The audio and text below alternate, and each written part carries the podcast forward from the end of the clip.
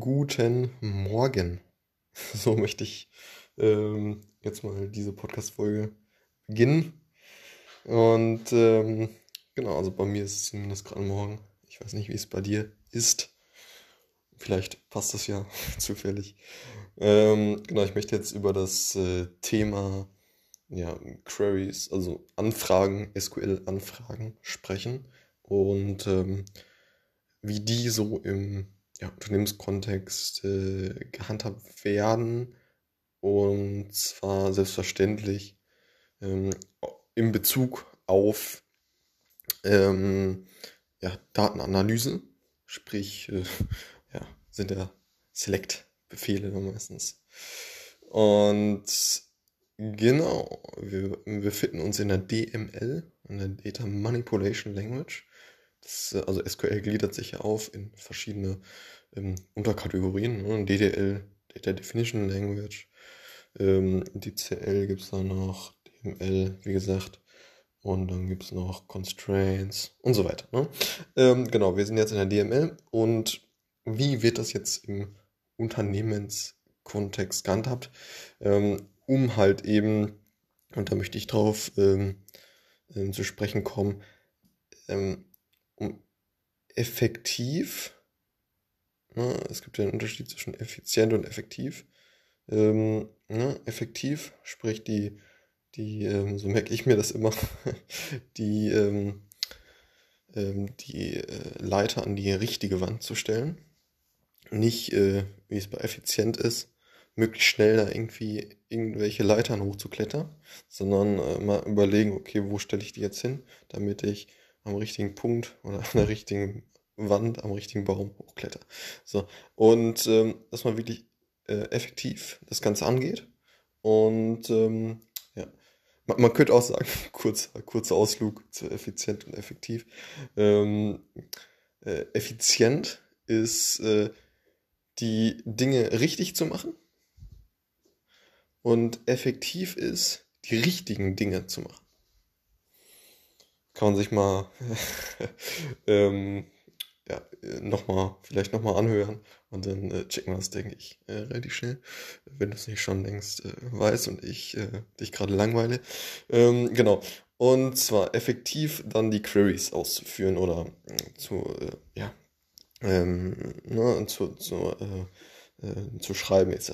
Und zwar ähm, ist es eben so, dass man sehr oft sehr häufig ähm, Anfragen recyceln kann. Und äh, es ist halt eben nicht so, dass man jetzt jede Anfrage ähm, ja, äh, immer und immer wieder irgendwie aufs Neue schreibt. Ist auch irgendwie logisch, aber ähm, oft ist es eben so äh, im Unternehmen, dass, und, und da kommt wieder die 80-20-Regel, Pareto-Prinzip ähm, zu tragen, dass man eben 20 Prozent der Tabellen im Data ähm, zu 80% der Zeit eben äh, benötigt. So. Und dementsprechend 80% der Tabellen im Data werden selten dann äh, benötigt. So. Und deshalb ist es eben so, dass man oft ähm, ja auch, auch, auch, die, äh, auch Strukturen dann sehr einfach übernehmen kann. Ne, äh, Strukturen einer Anfrage, einer Query. SQL-Anfrage. So, und das macht es eben deutlich äh, äh, effektiver dann ähm, ne, und natürlich auch effizienter, dann ähm, dementsprechend äh, äh neue Fragestellungen, dann neue Business-Fragestellungen für den, für den Stakeholder zu lösen. So, und ähm, ne, das, ist, das ist ein Thema, dass man eben die Struktur oftmals übernehmen kann. Da, also die Struktur geht ja meistens dann über ähm, mehrere volatile Tabellen, ähm, so dass man eben eine äh, gute Übersicht hat und äh, jeder sich dann da ähm, schnell wiederfinden oder zurechtfinden kann in dieser Anfrage. Und dann hat man, hat man stets eine ja, gewisse Struktur. So. Und dann ist noch das andere Thema, dass man diese auch optimieren sollte. Die IT kann herausfinden, oder kann, kann halt sehen, welche Anfragen wie oft ins Data Warehouse laufen. Und ne, also, also man, man kann also sehen, wie viele oder ne, eine Anfrage, die wird beispielsweise irgendwie 20 Mal im Monat ausgeführt und verbraucht die und die ähm, äh, ja, Leistung oder Ressourcen oder Zeit. So, eben. Und da kann man sich also jetzt anschauen, okay, wie kann man diese Anfragen noch optimieren. Ne? Und ähm, genau, das ist, ist auch immer sehr, sehr spannend und äh, gehört, denke ich, auch hier zu diesem, äh, diesem Thema. Ähm, da gibt es natürlich noch einen Unterschied zwischen On-Premise und Cloud.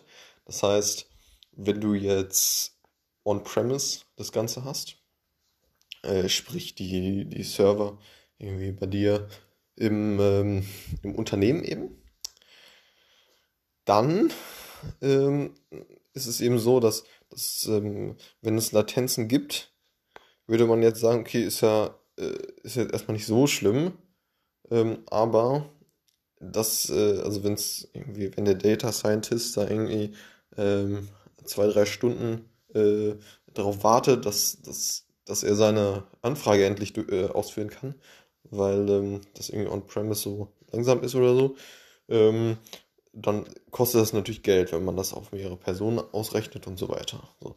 Und ähm, deshalb sollte man immer schauen, dass man die Anfrage sehr, sehr, ähm, ja, äh, ähm, also eben so strukturiert oder so schreibt, dass, dass sie leicht zu verarbeiten ist und so weiter.